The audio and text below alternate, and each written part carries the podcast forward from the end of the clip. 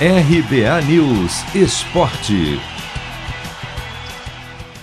Técnico Renato Gaúcho terá que quebrar a cabeça para armar o Flamengo que pega o Defensa e Justiça nesta quarta-feira. As duas equipes fazem na Argentina às nove e meia da noite no horário de Brasília o jogo de ida das oitavas de final da Libertadores. A boa notícia para a estreia do novo técnico é que Gabigol está de volta depois de defender o Brasil na Copa América. Mas a lista de desfalques conta com nomes importantes. Diego e Bruno Henrique estão no departamento médico. William Arão está suspenso, enquanto o zagueiro Rodrigo Caio, que era dúvida por conta de um edema na coxa, foi vetado.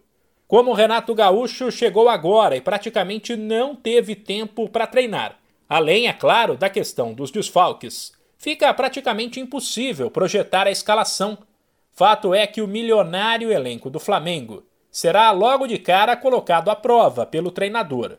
Para Renato, porém, essa pressão não é um problema. Pelo contrário, ela existe em qualquer clube, mas pode ser driblada mais facilmente exatamente naqueles que investem mais. Se você gastar 100 reais por mês num clube, você vai ser cobrado por título. Se você gastar 200 milhões, você vai ser cobrado por títulos. Se você gastar um bil, você vai ser cobrado por títulos. Eu acho que todo torcedor quer ver seu time campeão. É lógico que é, você tem uma vantagem no momento que você gasta, com, é, traz jogadores e qualifica teu grupo, as chances de você vencer são maiores.